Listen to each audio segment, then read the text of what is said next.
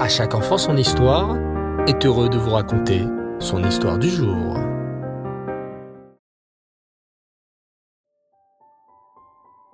Bonsoir les enfants, Shavuatov, content de vous retrouver et j'espère que vous avez passé un bon Shabbat. Baruch Hashem. Ce soir, je vais te raconter une superbe histoire. Écoute le mariage du Baal Shem Tov et tu verras que sa future femme a tout gagné en étant pleine de Emouna en Hachem. Jeune, le Baal Shem Tov, Rabbi Israël ben Eliezer, devint maître d'école non loin de la ville de Brody. On ne savait rien sur lui. Mais comme les écoliers apprenaient avec joie et application la Torah depuis qu'il était là, les parents se mirent à l'apprécier et à l'estimer beaucoup. Il se fit une réputation d'homme très sage. Les gens vinrent même lui demander conseil. Quand deux personnes avaient un différend, elles venaient voir le jeune maître d'école afin qu'il tranche. Son jugement était si juste que les deux parties, le perdant et le gagnant, s'en retournaient pleinement satisfaites.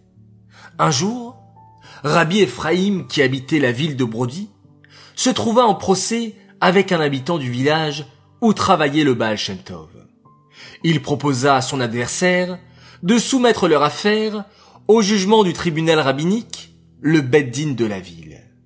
Mais ce dernier lui parla de la grande sagesse et de la parfaite justice du jeune maître, et il arriva à convaincre Rabbi Ephraim d'aller le consulter avec lui. Quand Rabbi Ephraim entra dans la petite chambre du Baal Shem Tov, il eut un choc. Sur le front de Rabbi Israël brillait un signe, exactement le même que celui qu'il avait vu resplendir un instant sur le front de sa fille lors de sa naissance, au moment où la sage-femme lui avait présenté le bébé. Il baissa les yeux, et quand il les releva, le signe avait disparu.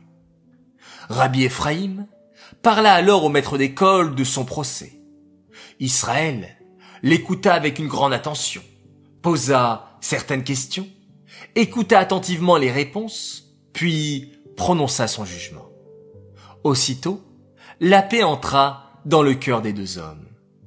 Quelque temps plus tard, Rabbi Ephraim revint voir le Baal Tov pour lui demander, cette fois, s'il voulait accepter sa fille pour épouse.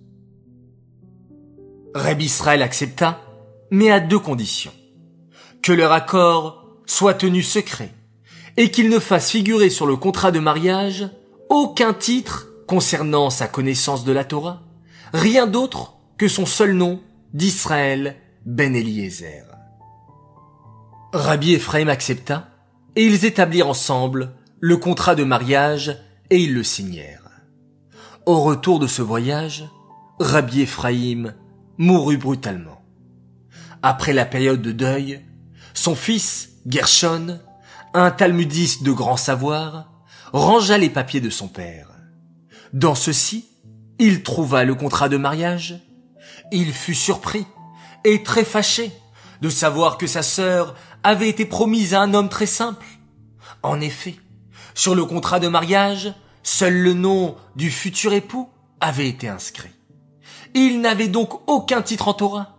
Il n'appartenait même pas à une famille renommée, car son lieu d'origine n'était même pas mentionné. Il alla vite raconter tout cela à sa sœur.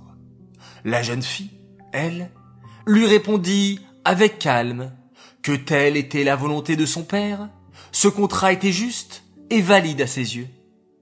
Reb Israël attendit que l'année scolaire se termine, puis il informa la petite communauté qu'il allait les quitter. Les parents des écoliers ne voulurent pas le laisser partir, et ils essayèrent, mais en vain, de le retenir. Il prit donc la route et se présenta, vêtu comme un paysan, à la maison de Rabbi Gershon. Il demanda à voir personnellement le maître de maison. Rabbi Gershon le reçut donc dans une pièce de l'entrée. Rabbi Israël déclara alors qu'il venait chercher son épouse. Stupéfait, Rabbi Gershon alla chercher sa sœur. Celle-ci dit seulement, S'il en a été décidé ainsi, c'est qu'Hachem le voulait ainsi. Et elle conclut qu'il n'y avait plus qu'à préparer les noces. Avant de passer sous la roupa, le Baal parla à sa fiancée. Il lui dévoila son secret. Il était un tzaddik caché.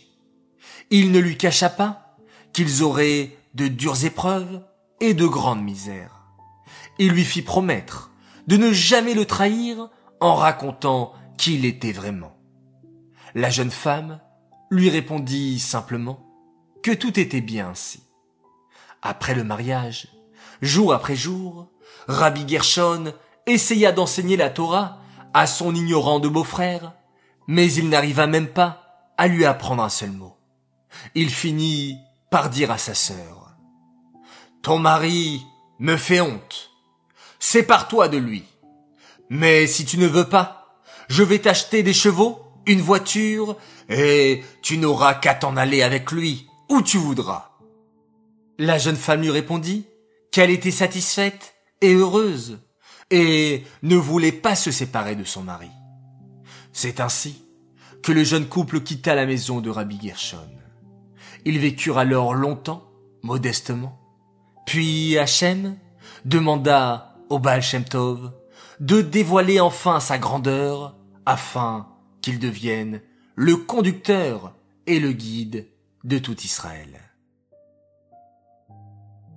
Cette histoire est dédiée Lelou Nishmat, Bluria Bat David, Aléa Shalom.